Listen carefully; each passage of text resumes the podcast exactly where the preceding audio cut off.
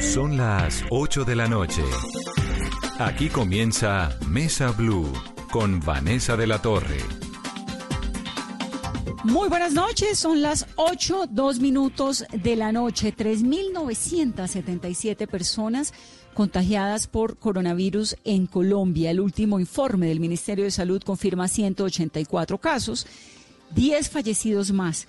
Para un total de 189 hay 804 pacientes que se han recuperado solamente en el día de hoy 93. Y eso pues es una buena noticia. Noticias en contrastes porque tenemos, Carolina, extensión de la cuarentena hasta el 11 de mayo. Esto, por supuesto, pues implica dos semanas, casi dos semanas más de lo que había hasta el 27 de abril, pero se flexibilizan algunos sectores, como el sector manufacturero y el sector de la construcción.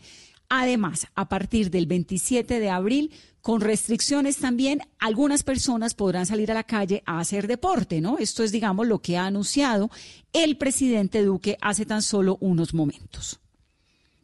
Buenas noches y eh, contarle a nuestros oyentes que es la segunda vez que se extiende la, cuarentena, Vanessa. La primera iba hasta el 13 de mayo, en la que estábamos, estaba hasta el 27 de mayo y entramos en una nueva cuarentena hasta el 11 de mayo, esto a partir del 27 de abril. También los vuelos internacionales que habían generado algunas suspicacias durante el fin de semana por cadenas de eh, WhatsApp y cadenas de fake news. Los vuelos internacionales, ha reiterado el presidente Iván Duque, se van a mantener cerrados hasta el 30 de mayo. No habrá tampoco transporte intermunicipal y la capacidad, Vanessa, del transporte masivo no se va a permitir que supere el 35%. Esto aplica, por ejemplo, a Transmilenio, a Transmetro, al Metro de Medellín y es muy importante y muy buena la noticia que hay para todos los deportistas y lo ha confirmado a través de su cuenta en Twitter la jefe de gabinete de la presidencia de la República, María Paula Correa. A partir del 27 de abril, Vanessa, se va a autorizar la práctica de deporte al aire libre, como correr, caminar, esto de manera individual, respetando las distancias con protocolos estrictos de horarios y perímetros, y perímetros de desplazamiento en coordinación esta medida con los alcaldes y los gobernadores. Una sola persona puede salir a hacer deporte, pero falta todavía que nos expliquen del Ministerio de, Deporte y del Gobierno cómo sería, ¿no? Porque usted puede, eh, el presidente habló de unas precondiciones para las personas que necesitan hacer deporte. Entonces, ¿usted cómo confirma eso? ¿O simplemente puede salir a trotar a alguien que quiera salir a trotar a las 5 de la mañana? ¿Qué va a pasar, por ejemplo, en el caso de la subida a patios? Porque sale cada persona, una sola persona de su casa, pero eso no necesariamente significa que no haya un número alto de personas coincidiendo en el mismo lugar, ¿no? Entonces, Creo que eso, todos esos detalles los vamos a tener en breve. Vamos a tratar de comprender un poco más cómo son esas posibilidades y cuál es ese beneficio. Me parece realmente importantísimo porque la gente necesita hacer deporte en Estados Unidos, en Washington, en Nueva York, en Londres. En España no, en algunas ciudades italianas en España, en el norte no, pero en algunas ciudades sí, se ha permitido una hora al día de deporte por persona. Entonces nos falta un poco como organizar a ver cómo va a ser esta propuesta. Pero eso lo vamos a tener en breve. Vamos a explicar también cómo, cuáles son el resto de las medidas que el gobierno está tomando. Y bueno, hasta el momento queda hasta el 11 de mayo. Importantísimo lo de los vuelos porque hubo muchos rumores durante el fin de semana que se iba a abrir el aeropuerto y obviamente pues el aeropuerto no se puede abrir y punto, porque por ahí entró el coronavirus y por ahí se reproduce el coronavirus. Entonces, no se pueden abrir los aeropuertos, eso es importante. Lo del 35% del transporte público es que si se incrementa, en ese momento se está usando más o menos el 20% de Transmilenio. Si sube al 35%, se cierra Transmilenio, es lo que ha dicho la alcaldesa Claudia López. En ese momento, el 25% de las camas de cuidados intensivos de una ciudad como Bogotá están llenas. Si ese porcentaje sube al 70%, pues entonces la situación se puede complicar y la cuarentena tiene que volverse aún más compleja. Se sigue promoviendo el teletrabajo para proteger la vida y la salud y se va a continuar una apertura parcial de restaurantes por medio de los domicilios como ha estado funcionando. Tenemos Carolina numeral, Vanessa en clase, Vanessa clases en casa son. Hay muchos mensajes porque arrancan hoy, bueno, hoy se cumple un mes de la cuarentena, tenemos esta noticia de la extensión, arranca la quinta semana, los jóvenes y los niños, 10 millones de niños y de jóvenes colombianos entran nuevamente a los colegios virtuales en este caso, pero hay cerca de 8 millones de esos niños y jóvenes que son de colegios públicos, 2 millones de colegios privados. De los 8 millones de colegios públicos, hay cerca de 2 millones de niños que están en zonas rurales de difícil acceso, de muy difícil conectividad. Entonces, cuando hablamos de colegio virtual para ellos, pues casi que no hay colegio virtual, porque si no hay computador, ¿cómo hacen?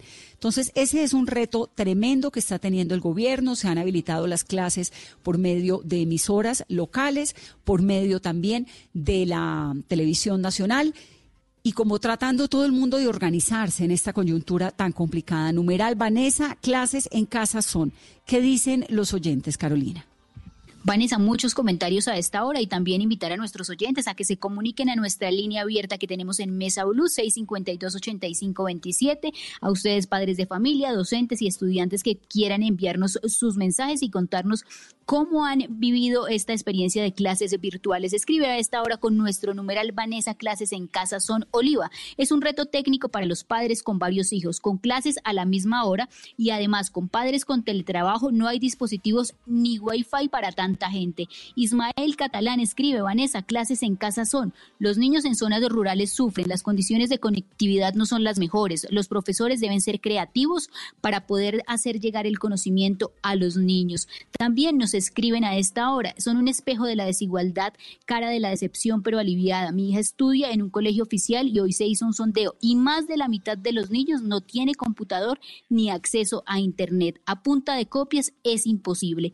Falta orientación por parte de los docentes. También nos escribe el patriota y hace una pregunta, ¿cómo serán las clases de educación física por Internet? Más adelante les tenemos la respuesta.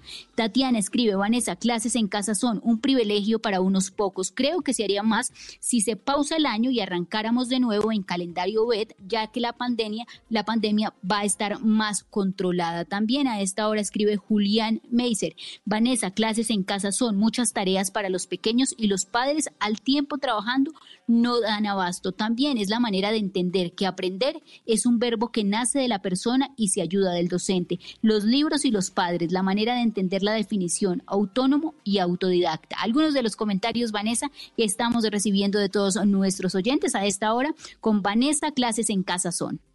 Hay un montón de comentarios y hay de todos los tipos, ¿no? Desde los papás que dicen que demasiado tener a los niños en casa, otros que dicen que es maravilloso porque hay más contacto entre la familia. Lo cierto es que se han aumentado las líneas de denuncias de acoso y de violencia intrafamiliar. Esto tiene un solo lado positivo y es que la gente está denunciando. Tiene todos los lados negativos, por supuesto, y están vinculados con el encierro que termina en algunos casos propiciando violencia. El doctor Diego Molano es el director del Departamento Administrativo de la Presidencia de la República. Doctor Molano, bienvenido a Mesa Blue. Buenas, buenas noches, un saludo especial para ti, por supuesto a tus compañeros de la mesa y a toda la audiencia de Mesa ¿A usted cómo le ha ido con el colegio virtual? ¿O usted no tiene pues colegio virtual?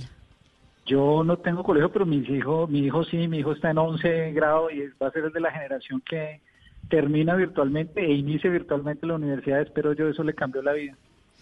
Sí, claro que es que en 11 ya está más grande, ya le queda más fácil, ¿no? Que con chiquitos eso no hay encima. Sí, no, de acuerdo, de acuerdo. pero, pero ha sido un proceso, un reto grande para él porque, por supuesto, se en este año, tiene que hacer la preparación de los exámenes, no pudo presentar el examen del ICFES, está ahora preparándole las universidades, van a iniciar clases, lo probable es que sean clases virtuales. Es toda una nueva generación, pues esto, lo positivo es que la educación virtual está demostrando que iba a ser el futuro y ahora ya es el presente. Sí, se nos adelantó. Eh, antes de que entremos en el tema del 11 de mayo y del 27 de abril, doctor Molano, porque usted toca el ICFE, no sé, esa pregunta sería para la ministra de Educación, pero de golpe usted lo sabe. ¿El ICFE se cancela, se aplaza o qué pasa con el ICFE? Hasta el momento está el, el, que se iba a aplicar este semestre está aplazado. Después del 30 de mayo se hará la evaluación, la evaluación de qué se aplica en términos de pruebas saber para el segundo semestre. Entendido. Doctor Molano, entonces arrancamos hasta el 11 de mayo la cuarentena, pero hay unas excepciones que están vinculados al sector de la construcción y a las manufacturas. ¿Cuánta gente estaría entonces, eh, podrá volverse como a vincular a la economía? ¿Qué es lo que ustedes piensan en el gobierno? Vanessa, el presidente Duque lo que ha planteado es que va tomando decisiones de acuerdo con la evolución de la pandemia y con las recomendaciones científicas, académicas y el lineamiento pues que da el Ministerio de Salud. Lo que se ha determinado en este momento es que hay tres factores que son fundamentales que permiten tomar decisiones para continuar con el aislamiento, eh, porque básicamente está disminuyendo la velocidad de la pandemia, segundo porque hay mayor capacidad de control en las UCIs, en la atención, y segundo porque ha mejorado la capacidad de medición eh, de las pruebas en Colombia. Con base en eso, sigue el aislamiento hasta el 11, pero se exceptúan dos sectores que no venían operando y podrían entrar a operar, el sector de las construcciones y el sector de la manufactura. ¿Por qué estos sectores? Porque en la valoración que hizo el Ministerio de Hacienda son sectores económicos en donde por su propia actividad hay distanciamiento físico. En una construcción la gente no está una encima de otra eh, y por eso pues se, se, pueden aplicar medidas de distanciamiento. Lo mismo de hacer ajustes especiales en las fábricas y las industrias, pequeñas y medianas empresas de manufactura, donde se pueden hacer aplicaciones de distanciamiento físico que permitan disminuir el contagio y menores riesgos de contagio. Para cada uno de esos sectores se han preparado unos protocolos muy estrictos de bioseguridad que deben preparar las empresas, las fábricas, las pymes que trabajan alrededor de eso, que comiencen a aplicar la próxima semana. Factor crítico de ese proceso es cómo llega la gente al trabajo para disminuir el nivel de contagio. Por eso, la tercera decisión que tiene que ver con transporte es que los sistemas de transporte solo pueden estar llenos los buses hasta un 35%, de manera que se tenga el distanciamiento físico. ¿Qué implica eso? Que el trabajador y el empleador de esos dos sectores nuevos tendrán que acordar mecanismos novedosos para poder llegar a trabajar, que puede ser en el uso de la bicicleta o con horarios especiales para que no tengan que montar todos a la misma hora en el bus, el Transmilenio o caminando. Esos son los temas que toca ajustarnos de modo que pueda pues, seguirse privilegiando la protección a la salud, pero al mismo tiempo protegiendo el empleo. Lograr ese equilibrio es el reto que tenemos en esta fase que inicia el 27 de abril hasta el 11 de mayo, donde sigue el aislamiento, obligatorio, pero se suman estos dos sectores que pueden entrar a operar. Más o menos tienen ustedes estimulado cuántas personas son, cuántos miles de colombianos en esos sectores. Pues hay, hay unas estimaciones que se ha hecho que suman arriba de 1.8 millones de personas que podrían estar en esos sectores en las diferentes ciudades del país. Ahora, 1.8 millones de personas. El sector de la construcción nos queda un poco claro por lo que usted dice, ¿no? Son espacios generalmente abiertos, no necesariamente coinciden. Pero manufacturas no son fábricas, espacios cerrados. Sí, pero precisamente lo que ha señalado es la aplicación de estos protocolos y por eso hizo el anuncio el presidente hoy es que estos protocolos de bioseguridad que fueron acordados y desarrollados por la vicepresidencia, el Ministerio de Comercio, eh, e industria y los sectores respectivos lo que buscan es que precisamente se apliquen protocolos donde se garantice el distanciamiento, distanciamiento social y se den esos ajustes. Eso significa no puede estar cerca de un trabajador de otro, tiene que hacer revisión y medición de temperatura en la entrada, tiene que hacer em, mecanismos para garantizar la dotación de las máscaras, los tapabocas necesarios, tiene que reportar eh, cualquier caso que pueda presentar síntomas eh, a las EPS. Además, se hacen con protocolos que permitan precisamente número de personas que pueden estar en un espacio determinado eh, para garantizar esa distancia. Y por supuesto, no, no puede haber reuniones de, de, más de 10 personas en, un, en una fábrica. Pero 10 personas, estoy pensando en un lugar de mujeres cosiendo, por ejemplo una fábrica manufacturera que es lo más elemental, son 10 señoras con 10 máquinas de coser al lado la una de la otra. ¿Quién garantiza que esas señoras tengan los elementos de bioseguridad que tienen que tener y que la distancia entre la una y la otra y el espacio en el que estén, digamos, esa responsabilidad la asume quién, el empresario? Esa responsabilidad la tiene que asumir el empleador, por supuesto, el empresario, la, pequeña y mediana empresa. Aquí es una cuestión, por supuesto, de disciplina social también. Y, pero además eh, son las secretarías de salud y las superintendencias del ramo respectivo las que deben vigilar que se apliquen esos protocolos de bioseguridad que son eh, que van a ser eh, regulados por el Ministerio de Salud y que deben aplicar las secretarías de salud. Aquí hay que hacer un ejercicio primero de autocontrol para garantizar que eh, pues se pueda cumplir los propósitos de mantener distancia social, pero al mismo tiempo abrir progresivamente el sector productivo para proteger el empleo. Doctor Molano, entonces 1.8 millones de colombianos a partir del 27 de abril arrancan a trabajar. Eso le da uno un poquito como de angustia, ¿no? De pensar por las medidas que se están tomando, porque mal que bien, pues llevamos un mes en cuarentena y el país pareciera que, que no tenemos esas cifras dramáticas de España, ni de Italia, ni de Nueva York. Entonces uno le da como, como esa tranquilidad. Eh, supongo que como esto es prueba y error, en la mesa ponen ustedes unas posibilidades y la fecha siguiente es cuál, el 11 de mayo o cuál? El 11 de mayo, precisamente por eso señala el presidente que eh, la revisión se hace el 11 de mayo. Hay unos indicadores que a diario hace seguimiento el presidente con el ministro de Salud de cómo va el RO, que es como el nivel de contagio, que ha venido controlándose y manejándose a partir de las medidas de aislamiento que se tienen, cómo va las capacidades de medición eh, y a, partir de las pruebas y cómo va las capacidades de, unidades de cuidados intensivos de emergencia. De modo que, valorando esas actividades, se tomará una decisión el 11 de mayo de si eso va evolucionando bien, se está en control, pues se evaluará continuar o no con otros sectores. Si definitivamente se prenden las alertas y las alarmas, pues tocará nuevamente tomar medidas de restricción. Que son exactamente 14 días después del 27 de, de abril. Exactamente. Aquí todas las medidas son precisamente tomadas con decisiones absolutamente técnicas eh, y científicas eh, y con base en el ciclo del virus. Entonces, precisamente por eso ha visto el presidente la, necesidad de hacer este proceso progresivo y, evaluando permanentemente y allí donde ya que se prendan las alertas, pues tomar decisiones que sean restrictivas que permitan volver a mantener el control de la pandemia y la evolución de la curva eh, pues, de contagio. Bueno, la otra mega noticia que me parece importantísima es la de el deporte puede salir, ¿cómo queda la restricción o el permiso para los deportistas? Pues la verdad es que no es para los deportistas, es una medida de salud mental que lo que va a permitir es que en una regulación que hace especialmente una persona pueda salir a hacer alguna práctica individual de deporte como caminar o trotar en un espacio cerca a su casa.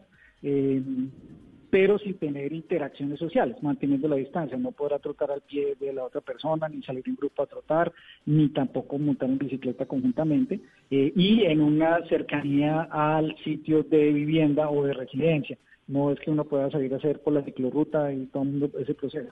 Y lo segundo, pues por supuesto, esta práctica también tiene que ver con las medidas de transporte público, porque como hay restricción de transporte público de solo capacidad del 35%, lo que uno espera que suceda en las ciudades con el liderazgo de los alcaldes es que se incentive el uso de la bicicleta también. Eh, para poder, y en ese uso de la bicicleta, pues tendrá que mantenerse la distancia entre uno y otro eh, como una de las medidas de protocolo. Pero es una medida más de salud mental que aplica, por supuesto, a los adultos y también porque pues siguen en el colegio los niños en clases y ellos siguen nuevamente hasta el frente de educación virtual. Entonces, lo que se va a permitir es que un niño salga hacer alguna actividad física, no puede utilizar el parque, no podrá utilizar los columpios, no podrá estar, pero podrá hacer algún tipo de actividad física con el acompañamiento de un adulto y con un espacio, y no es un juego en grupo, es un acompañamiento de una actividad física individual con el acompañamiento de una persona en su familia. Doctor Molano, ¿y cuál va a ser el tiempo para ese permiso para que salgan? Y otra de las medidas que se está contemplando ya y que ha hablado el presidente Iván Duque es que en algunos municipios donde no se han reportado casos de coronavirus se pueda empezar a recuperar las actividades económicas. ¿De qué manera y cuándo se anunciaría esa medida? Esa medida, los, los lineamientos del manejo de municipios no ya fueron elaborados por el gobierno nacional. Lo que corresponde, y por eso lo hizo el anuncio hoy, es es que en, Colombia tenemos más de 1.103 municipios. De esos hay alrededor de 850 eh, donde no hay ninguna eh, señal en ese momento de contagio de COVID. Sin embargo, lo que por eso ha planteado el presidente, con esos no lineamientos y en coordinación con gobernadores y alcaldes, se van a tomar decisiones de restricción y un aislamiento diferente. ¿Qué quiere decir? Es que la gente puede tener mayor actividad en el municipio, no tiene que permanecer en su casa necesariamente, pero se mantiene el aislamiento de los adultos mayores y de los niños. Pero la actividad productiva puede ser mucho más eh, amplia en diferentes sectores. Eso sí, con restricciones de aislamiento y medidas sanitarias de sigue el transporte intermunicipal. ¿eso qué quiere decir? El municipio tiene vida relativamente normal, pero no tiene interacciones con otros municipios que puedan traerle contagio a entrar, entrando o saliendo del municipio. Eh, ese es un procedimiento que se coordinará en los siguientes tres días con gobernadores y alcaldes eh, y que con varios de ellos ha hablado el presidente. Entonces, en tres días volvemos a ahondar en el tema de los municipios, porque imagínense, si está en el Amazonas, le preocupa a uno que llegue a todo lado. Pero volviendo a lo del deporte, entonces, es un asunto de salud mental, pero yo como pruebo que es que yo tengo un tema de estabilidad emocional y que realmente necesito salir a caminar. ¿Eso tengo que probarlo no, no, no, o, ustedes confían en la...? Es una práctica de salud mental, es permitir que la gente lo salga a hacer, es, no, no tienes que pedir permiso, es una autorregulación en donde, por supuesto, cada alcalde tomará decisiones, algunos, eh, pues por supuesto, porque aquí sean alineamientos generales, en, Bogotá, por ejemplo, pasó lo del pico y género. En términos de salud mental y de definir la práctica deportiva, de pronto un alcalde podría decir, bueno, unos días salen los de una eh, número o lo, tomas decisión de pico y género, tomas decisión de padre e hijo. Eso será una decisión del alcalde, la, aquí se dan unos alineamientos generales de que en un espacio, en un determinado horario al día, puedan salir una persona a hacer una práctica individual de caminar, de trotar, eh, particularmente pues, para los jóvenes y los adultos que han estado en cuarentena y que seguirán en cuarentena. Las mascotas pueden salir 20 minutos al día. Uno puede salir cuánto tiempo, cuando el alcalde lo permita. Eh, eh, ¿Es una medida regional, digamos, una medida local, o ustedes tienen alguna directriz? No, va a haber una hora a la semana. El, alineamiento general va a determinar el tiempo. Está, está por, hay alguna una discusión de final que tenía el ministro de Salud respecto al tiempo que se determina por edad. Eh, y eso es lo último que están definiendo con el ministro de Deporte para poderlo determinar. ¿Y están entre qué y qué? No, puede ser hasta una hora. Es lo que se había discutido. Y los niños también, entonces uno puede sacarlo, no pueden jugar en el parque, sino darse una vueltica, como venga, hagamos una caminatica corta. Es con un padre, con distancia social y no actividades colectivas. Bueno, bien, le va uno dando, porque es que esto del encierro tiene también unas sí, claro, consecuencias de pues desespero duras. Exactamente, por eso pues es una medida más de salud mental, no tanto de deporte o para los deportistas, sino de salud mental, porque esto también sirve pues para para una relajación física y, pues permitir lo que tú hablabas también, todo este encierro genera tipos de violencias intrafamiliares eh, que muchas veces pues una caminadita le baja a uno el temperamento y le permite respirar y dar más tranquilidad. Sí, porque ya llevamos un mes en esta y vamos a extenderlo por el momento hasta el 11 de mayo. Doctor Molano, muchas gracias por estar en Mesa Blue. Vanessa, muchas gracias. Una, una invitación, si tú me lo permites. Por supuesto, estas medidas de aislamiento eh, que está obligatorio nos tienen que llevar a todos a saber que esto funciona y se permite este aislamiento eh, hoy obligatorio y algún nivel de flexibilidad, pero el éxito depende de la disciplina de cada uno de nosotros. Si cada uno es consciente de que hoy la distancia social, hoy cambiar las costumbres de lavado de manos, de interacción social, de estar en la casa y de cuidar a los adultos mayores es fundamental. El éxito de que esto pueda seguir avanzando progresivamente depende de cada uno de nosotros. Por eso es un llamado a la conciencia ciudadana, a la responsabilidad y a la disciplina. Hoy se procesaron en Colombia 2.423 pruebas, eso es 1.321 pruebas menos que ayer y veníamos en un promedio de 3.000 como en los últimos días. Y nos pasamos cada semana, doctor Molano, diciendo que ya vienen las pruebas, que vamos a llegar a 15.000 pruebas, a 10.000 pruebas diarias, a no sé qué. ¿Cuándo arrancan la cantidad, las pruebas aleatorias y las muchas pruebas? el, al final de esta semana ya está, digamos, tú sabes que el problema no son las pruebas, sino son los reactivos que se tenían porque hay una escasez mundial de reactivos, lo que ha logrado el Instituto Nacional de Salud es poder hacer unas negociaciones internacionales para poder tener una serie de pruebas con reactivos para que se puedan aplicar, que inician eh, pues de una compra grande que se tenía de 200 mil pruebas y que esperan tener hasta final de la semana para poderlas habilitar. Lo bueno de este proceso es que con este eh, mecanismo de seguimiento que ha establecido de los laboratorios regionales ya habilitados, pues va a ser más fácil poder tener la disposición de pruebas y con una mayor rapidez, que es lo que ahora necesitamos. Doctor Molano, gracias.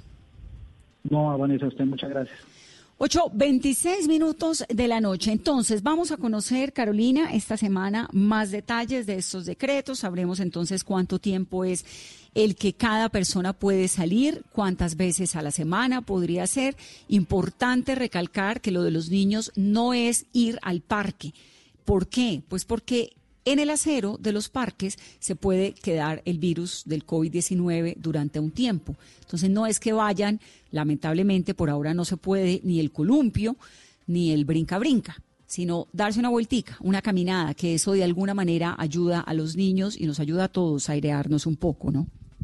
Bueno, ese es el mensaje, no vamos a hacer deporte, sino vamos a tomarnos un respiro por nuestra salud mental. Y muy importante esas noticias que nos ha dado el doctor Diego Molano. Va a salir el niño en compañía de un adulto y que se está definiendo cuál va a ser el tiempo por edad, que máximo podría ser hasta una hora.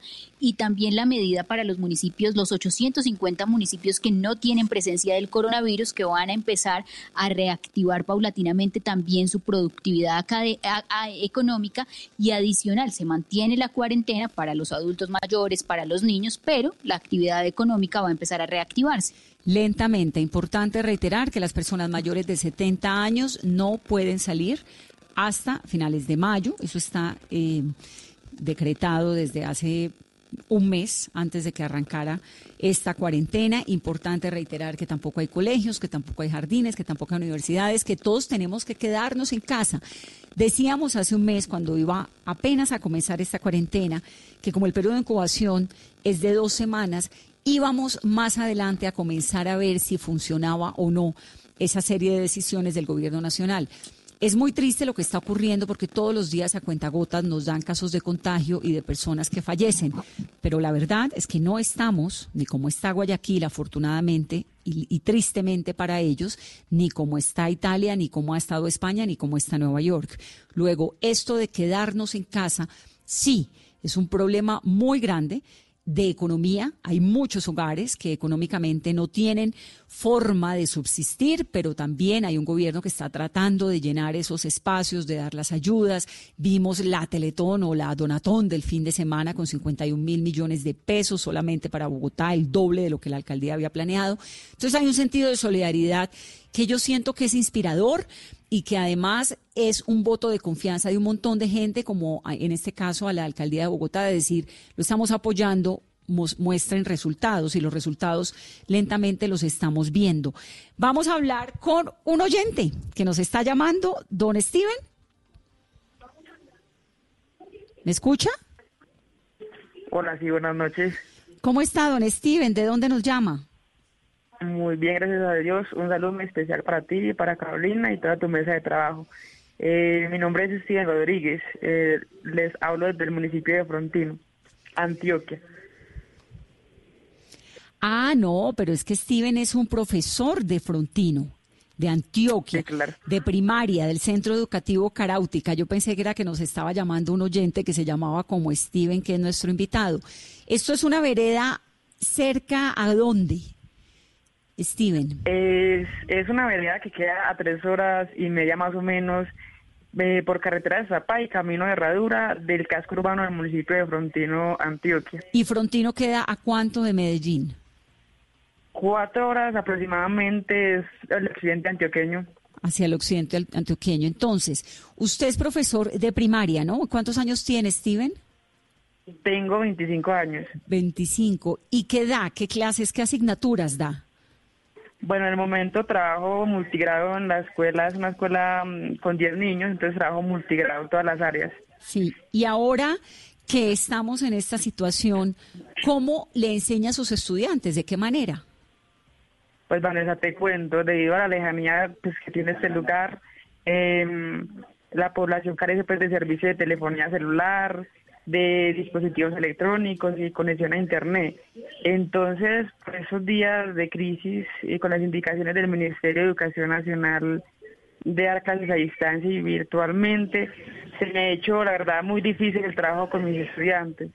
Pero creo que esto es una problemática que tiene todas las sedes rurales en Colombia y, sin embargo, pues con todo el ánimo hay que ponerle frente a esta situación y me ha tocado ingeniármela junto con mis compañeros rurales para realizar talleres y hacerlos llegar de forma impresa a cada uno de los niños. Eso ha sido dificultoso ya que el transporte a la zona pues ha sido también limitado. Eh, bueno, esos talleres eh, yo los acompaño con un video en donde de mi casa yo grabo las explicaciones pertinentes, las, orientaciones y con apoyo eh, a los talleres enviados mm, los envió un padre de familia pues en la escuela que hay internet y mm, con los demás padres ha sido como difícil la comunicación, pues, pues las familias viven por allá 30, 40 minutos de la escuela. Claro. Aquí me ha tocado hacer como útil el noticiero, eh, se llama Noticarautica, que tenemos en la escuela y que esta vez nos ha servido como para apoyar el proceso educativo desde la casa con material audiovisual. Y usted, Steven, es profesor, cuando me dice de primaria, ¿es qué grado? Primaria son todos los grados, desde preescolar hasta el grado quinto. ¿Usted es profesor de los cinco grados? De los cinco grados, sí. ¿De los cinco grados de todas las materias? Todas las materias, sí. ¿Usted es el único profesor de primaria o hay más? Es una escuela así unitaria, o sea, tengo, soy monodocente, o sea, un solo docente para los cinco grados. ¿Y son diez niños, me dicen, total o más? Diez niños tengo en el momento. Diez niños en el momento. Entonces, bueno, pero ahí hay una ventaja y es que está un poco personalizado, ¿no? Usted puede tener más control sobre los diez niños. En este caso sí, el problema ha sido la comunicación porque eh, hay internet en la escuela, pero las casas o las viviendas quedan por allá 30, 40 minutos de la escuela. Entonces, como tal, el punto de encuentro es la conexión en la escuela, pero faltan dispositivos. Hay padres con los que no he podido hablar, entonces ahí es donde se dificulta como, como la situación. ¿Cuántos computadores tiene Steven en la escuela o no tiene computadores?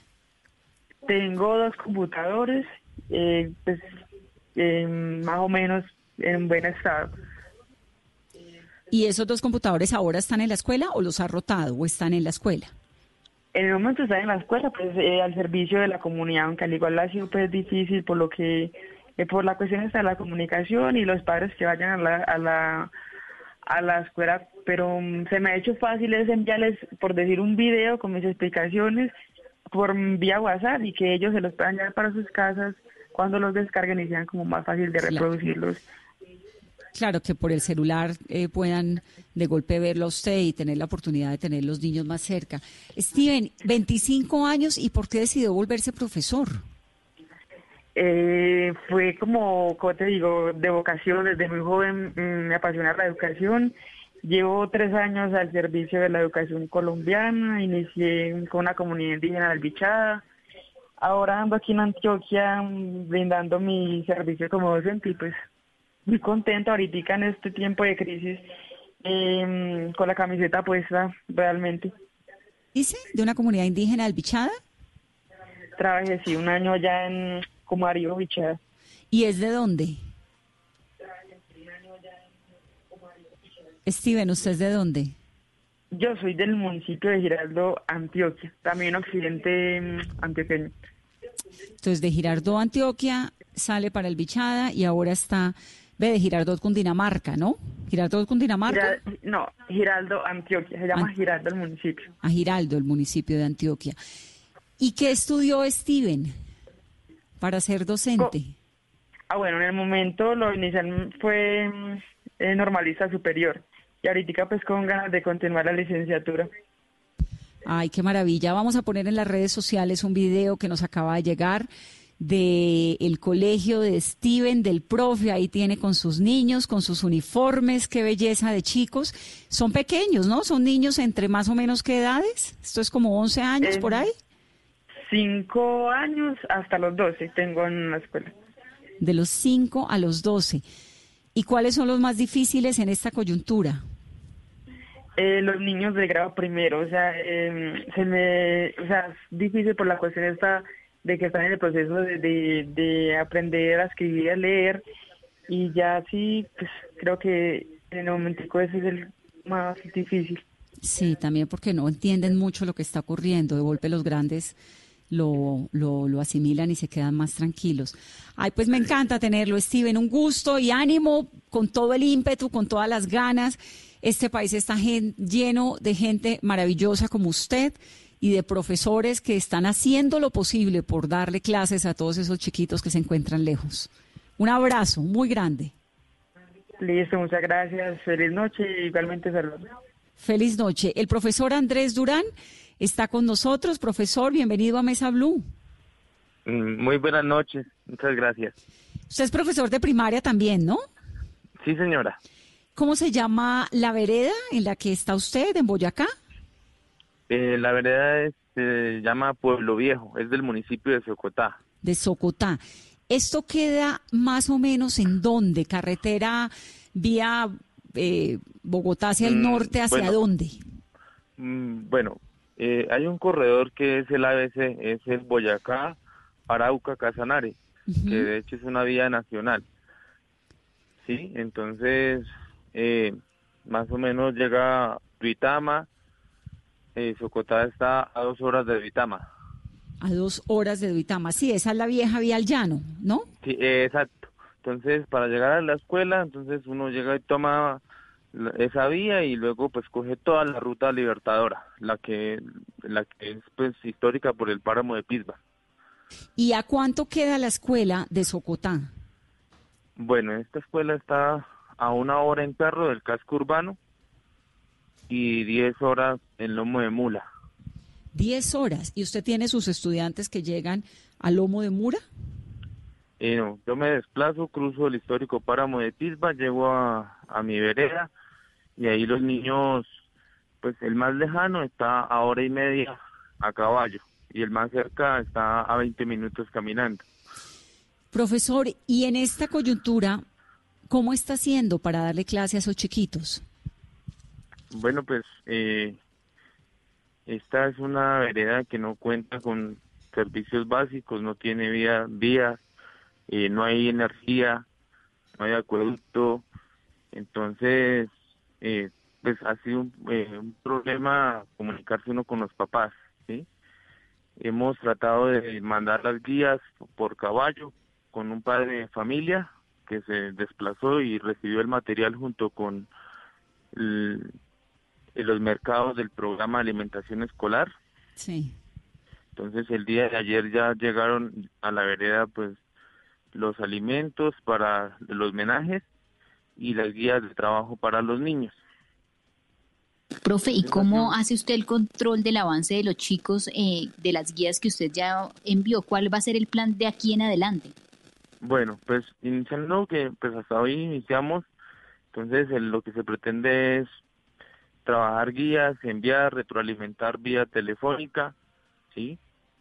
Eh, ya que es el único medio que tenemos, puesto que eh, pues se nos facilita más como tal es el teléfono. Entonces los niños del celular del papá me timbran y yo les devuelvo la llamada, les voy explicando con mi guía en la mano también qué hay que hacer, cómo es y pues más o menos en, en- a final de semana estaremos pues eh, intercambiando las nuevas guías y ellos me enviarían las otras para pues para poder calificar y retroalimentar ¿Cuántos alumnos tiene, profe?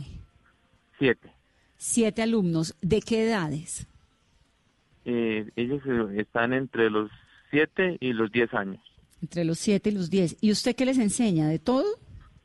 sí es una escuela unitaria yo les enseño pues todas las áreas del conocimiento Usted es el profesor único de la escuela. Sí señora Los chicos de 7 a 10 años. ¿Computadores tienen en su escuela? Bueno, pues en el gobierno anterior del gobernador, eh, en la escuela tiene panel solar, sí, tiene computador, tiene televisor, tiene tablet, pero pues hemos, nos toca tratar de buscar la estrategia de poder rotar porque pues tocaría que los papás volvieran a la escuela a cargar Claro. las baterías de las de los equipos. Claro, porque esta zona no tiene energía, ¿o sí? No tiene energía, la escuela tiene, pero es energía solar. Claro. Y la zona no, entonces irían a la escuela a tener que cargar computadores y todo esto. Entonces usted se comunica vía teléfono con ellos. Vía, sí, vía telefónica con ellos. ¿Y cómo cargan los teléfonos? Bueno, pues eh, van a la escuela, ¿sí? Yo Los- dejo unos cables por fuera y ahí cargan su, su, su teléfono. Los, los papás van a la escuela, le car- cargan el teléfono y luego se comunican con los niños para que el profe les pueda dar la clase. Eh, sí, ¿Y cómo le ha parecido esta, este sistema, esto de tener a los niños ausentes, de estar en cuarentena? ¿Cómo, cómo lo maneja usted como maestro? bueno, pues sí, al comienzo es un tema mm, de emociones, ¿sí? porque en este momento cuando uno está en una cuarentena y se da cuenta que los niños están allá con sus papás y que ellos no sienten la misma presión en cuanto psicológica que uno siente al estar y ver tantos medios, tanta cosa, tantas noticias, tantos reportes. Entonces uno como que quisiera estar allá, ¿sí? En, en, medio de las cosas, pero pues también quiere estar acá con la familia, ¿sí?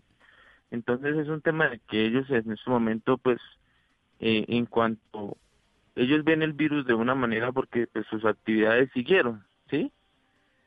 Ellos no han salido a ninguna cita médica, no han estado en, en ningún sitio, mantienen su misma rutina en los papás de trabajo, ¿sí? Sí, sí, sí. Entonces, pues, se mantiene, el, ellos manejan la misma rutina, pero si los niños manifiestan es el deseo de volver a su escuela. Claro. no es lo mismo estar en, en la casa, en la rutina del hogar, estar de pronto en la escuela donde hay un televisor, donde hay contenidos educativos offline, donde hay usted, ¿Usted tiene alguna manera, profe, de saber cómo están los niños? Digamos, usted habla con ellos directamente, les dice usted cómo está, usted cómo se siente. Hay un montón, no estoy diciendo que sea el caso de sus niños, pero hay unos episodios muy lamentables que están ocurriendo en Colombia de violencia intrafamiliar. Eh, y en eso los maestros son fundamentales, porque los maestros hablan con los niños, ¿no? Y les preguntan y si está pasando lo que tiene que pasar en sus hogares o no. ¿Usted tiene ese espacio y esa privacidad con sus chiquitos? Pues afortunadamente, lo tengo que decir, es, es una comunidad muy bonita, ¿sí? Empezando muy general, es una comunidad muy unida. Y en cuanto al tema familiar, los ambientes familiares que se viven y se presentan, son muy buenos, son familias con su papá, con su mamá, ¿sí? Que existe mucho respeto. Entonces, pues no se me presenta tanto esos casos, ¿sí? De hecho, hemos, hemos tenido trabajos colectivos con papás, estudiantes. Entonces, mm, en lo que poco, en lo poco que logro entender, pues se ve la felicidad de los niños. Extrañando su escuela como todos los niños colombianos, pero bien. Sí, señora. ¿Y usted qué piensa de esa propuesta que hay en muchos de que los niños no pierdan este año escolar, que ningún niño en Colombia pierda el año escolar? ¿Usted cree que eso debería ser así? Bueno, es un tema, yo por ejemplo estoy muy pendiente y escuchaba a la ministra en, en la emisión de noticias donde decía que llegaremos a todas las instituciones de los colegios rurales con material educativo. Eso me lo dijo a mí hoy al mediodía en Noticias Caracol. Exacto. Y entonces yo me pongo a pensar, bueno, ¿será que mi escuela llegará a ese material? Pues si le llegaron los paneles solares con confianza y, e institucionalidad, empujamos para que le llegue también ese material que se necesita, Exacto. profe. Entonces, pues eso, yo pienso que todo lo, pues desde que exista la voluntad y eh, tanto política como de, de los docentes, de los estudiantes, de los padres de familia. Esto no es solo de, sí, de uno solo. Desde que exista la voluntad y, y, la manera, y lo pongo desde mi caso muy personal, con siete niños se puede trabajar súper rápido y recuperar todo lo que haya que recuperar y avanzar. Claro, porque son poquitos y, y un profe entregado. Pues un abrazo, profe. Qué bueno que, que usted esté ahí entregado al apoyo de estos niños. Mucha suerte, mucha paciencia. Y aquí está su mesa para todo. Vale, muchas gracias. Un saludo. Es Andrés Durán, es profesor de primaria de la Escuela de la Vereda Pueblo Viejo de Socotá, que queda en Boyacá. Y Soledad es profesora de ciencias naturales, ¿no? De un colegio en el Chocó. Soledad, bienvenida a Mesa Blue. Buenas noches, ¿cómo me le va Vanessa? Soledad Ramos, ¿no? Sí, señora. Sí, señora. Soledad está en dónde? En ese momento en Bagado Chocó. En Bagado. ¿Bagado queda en dónde, Soledad? ¿Aló? ¿Me escucha? Bagado queda en el Chocó a orillas del río Andágueda.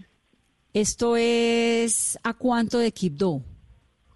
Eh, por agua estamos a casi tres horas y por carretera estamos más o menos a seis horas. ¿Y por agua es Atrato para arriba? Eh, llegamos a Yuto, al municipio del Atrato, pasamos por Lloró y ahí cogemos el Andágueda, el río Andágueda, hacia arriba. ¿Cuántos, ¿Cuántos alumnos tiene Soledad? En nuestra institución somos 467 alumnos. 467. Sí. ¿Y usted es profe de ciencias naturales de qué, de qué año? Eh, estoy dando, doy clase en los grados séptimo, octavo, décimo y once. Séptimo, octavo, décimo y once. Antes de que me explique, profe, cómo está haciendo con las clases, esa zona es de orden público también complicada. ¿Cómo están, Eh. lleva, ¿Cómo están llevando esta situación de la cuarentena con el orden público allá? Bueno, normalmente eh, acá se está llevando unas restricciones. Eh, sale una persona por, por familia cuando haya alguna necesidad. Eh, estamos cumpliendo pues la cuarentena. En cuanto al orden público, pues toca quedarse uno en su casa. ¿Pero ahorita están teniendo problemas de orden público o está relativamente bien la situación? En la cabecera municipal eh, estamos bien, gracias al Señor. ¿ya? Menos mal. Eh, porque yo, tra- yo trabajo en la cabecera municipal. sí. Claro. Ahora, 467 niños, usted es profesora de ciencias naturales de séptimo, octavo, décimo y once. ¿Cómo está haciendo para darle clase a esos niños? Bueno, eh, a partir de hoy comenzamos con la plataforma del colegio. Eh, primaria está trabajando, vamos a trabajar con guías eh, y con el bachillerato eh, vamos a trabajar con la plataforma. Los estudiantes logran entrar a la plataforma, descargan la guía y nosotros los estamos llamando por teléfono, por videollamadas. Eh, escribimos, tenemos grupos de WhatsApp también con los padres de familia. Esa es pues la manera de nosotros comunicarnos con ellos. ¿Los chicos bajan en qué, qué plataforma? ¿La del Ministerio de Educación? No, el colegio tiene una plataforma. Ok. ¿Y la ¿Ya? bajan en qué? ¿En el celular de los papás? ¿Todos, Sí, todos tienen eh, conexión? No, todos no tienen conexión. Ese, es- ese es uno de los inconvenientes que tenemos en este momento. Eh, algunos tienen celulares inteligentes, pues no todos los estudiantes tienen computador en su casa ni conectividad del internet, lo que a veces dificulta pues las actividades. De esa manera nosotros entraríamos a llamar a los estudiantes uno a uno y explicarle la metodología a los que no tienen.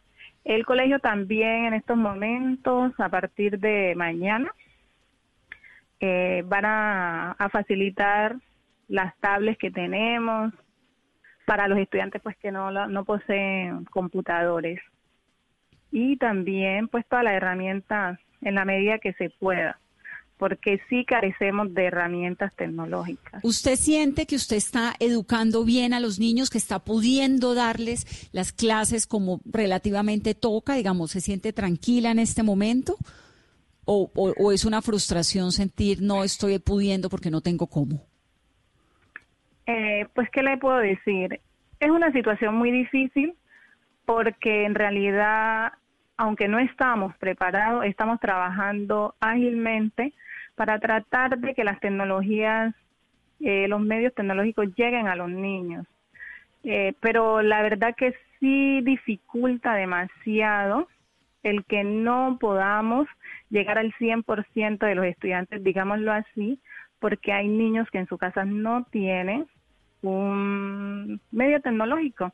Cuando hablamos de medio tecnológico nos referimos a una tablet, a un computador o a un computa o a un teléfono inteligente, ¿ya?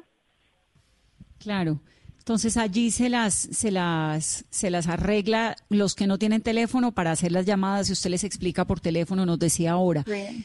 Eh, ¿Cuántos alumnos de sé- séptimo, octavo, décimo y once son los suyos? Más o menos cuántos niños son. Eh, en séptimo tenemos 28 estudiantes, en octavo tenemos 33 estudiantes, en décimo tenemos 34 y en once tenemos 27 Profe, son un montón. Usted tiene Son bastantes. 160 niños a su cargo. Sí, so- la verdad que sí son muchos, Son muchos. son muchos, son demasiados y toca trabajar con las uñas para tratar de, de salir adelante con los chicos. Lo está haciendo y nos hace muy felices eh, poderla escuchar, poder hablar con usted y saber que hay gente en Colombia que está haciendo ese trabajo tan juiciosa y tan dedicada como lo está haciendo usted. Gracias, profe Soledad. Gracias a ustedes por la invitación. Eh, pues Vagado tiene las puertas abiertas para cuando ustedes quieran venir, visitar la institución educativa Nuestra Señora de la Candelaria, que es una institución que cada día a día lucha por sacar a sus estudiantes adelante, de llegar a ellos, así sea el último rinconcito, así sea el que no tenga tecnología.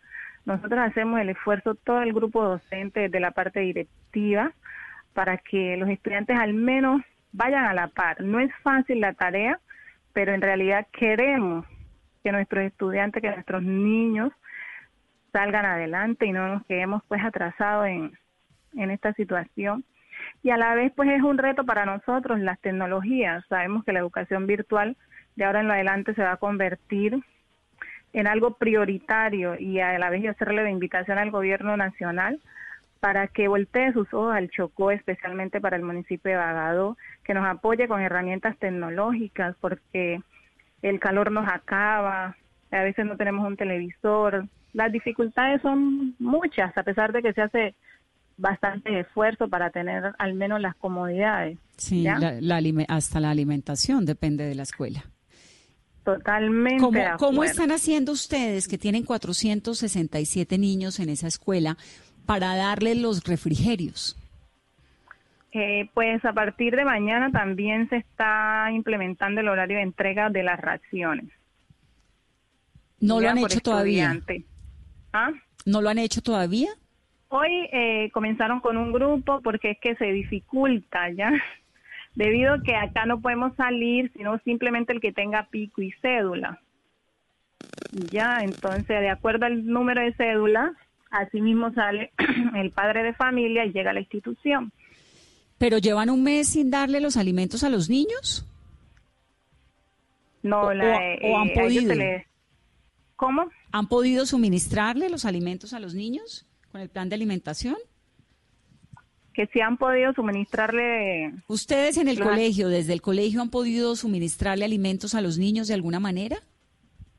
En estos momentos no. Eh, comenzamos a partir de hoy, de hoy. ¿Y por qué no habían podido antes, profe? ¿No tenían los alimentos o...? La verdad que allí esa parte sí se me sale de las manos, eh, porque es que acá estamos en, en cuarentena y uno poco sale a la calle, simplemente todo lo hace por vía telefónica. Claro, claro, lo entiendo. Pues un abrazo muy grande, muy especial, profesora. Bueno, bendiciones a usted y muchas gracias por la invitación al programa. Aquí, este es su casa, este es su programa. Un abrazo muy grande. Bueno, pues bendiciones, que esté muy bien. Se nos acabó el tiempo, pero no quiero dejar de saludar rápidamente a Hilde Carvajal, que es el padre de Joana Marcela, una chiquita de 10 años que está ya en zona veredal de Socotá, en Boyacá. Hilde, ¿me escucha? Sí, señora. Usted está ahí paradito en un lugar donde le, entra la señal, pero eh, quisiera preguntarle, Usted de va a la escuela a cargar los celulares y los radios, ¿no? Todos los días. Sí, nos toca porque no tenemos más, más opción. ¿Y cómo le va con las clases de la manera en que las están teniendo con su chiquita, Joana Marcela? Pues ah, cuando empezó el que no, no pudieron ir a, las clases, pues el profesor les dio unas cartillas, pues unos libros para que estuvieran ahí entreteniéndose en eso porque no podían más y ahorita pues ya les llegó unos trabajitos por ahí por porque se los enviaron. ¿Y está sus ni su niña está bien? ¿Está tranquila? Pues ella sí, o sea, está así, pero ella no, no, está muy tranquila porque no puede ir a clases también. Claro, por supuesto, como apenas organizándose. Pues Hilde, le queríamos dar un saludo rápidamente, se nos acabó el tiempo del programa, hablamos más temprano con el profesor Andrés Durán de la Vereda. Le mandamos un abrazo a su hija Joana Marcela y a seguir haciendo como puedan el estudio de lejos que este tiempo pasará y volverán todos los chiquitos a los colegios. Ojalá Dios quiera que, eso, es lo que esperamos. Sí, señor, así va a ser. Cuídense mucho y un gran abrazo. Bueno, gracias. Numeral Vanessa, clases en casa son. Así son las clases en los lugares apartados de Colombia. Hemos escuchado casos de Boyacá, de Antioquia, del Chocó, tantos niños que dependen de eso que los profesores son capaces con lo que tienen, esas herramientas de darles la educación. Si es difícil en las ciudades, imagínense lo que es en esos lugares apartados de Colombia. Entonces ustedes en la casa, un poco con la comodidad también de estar en las ciudades, pero también con las complicaciones de tener a los niños en casa, comprendan el momento y piensen un poco en todos esos que están tan lejos, que no tienen las herramientas virtuales, que se están atrasando, que no saben sumar ni leer y que apenas están aprendiendo. Y este es el país nuestro y el país que estamos construyendo y del que seguramente saldremos adelante después de este espacio. Son las 8.57. Va a pasar esta cuarentena. Por ahora, paciencia y mucho cariño con los niños. 8.57. Feliz noche. Esto es Mesa Blue.